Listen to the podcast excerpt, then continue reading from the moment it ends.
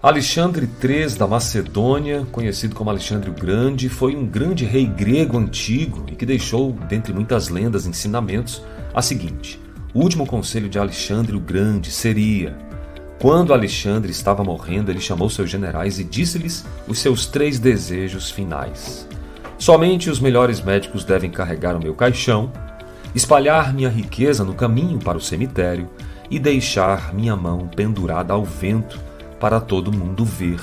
Os seus generais ficaram chocados e pediram que ele explicasse os pedidos, e Alexandre respondeu: Na verdade, eu quero que os médicos carreguem meu caixão para mostrar que, mesmo os melhores médicos, são impotentes para curar diante da morte. Eu quero a estrada espalhada com minha riqueza, para que todos possam ver que as riquezas obtidas na terra ficarão na terra, e eu quero que as minhas mãos balancem livremente ao vento, para que as pessoas entendam que nascemos de mãos vazias e partimos de mãos vazias.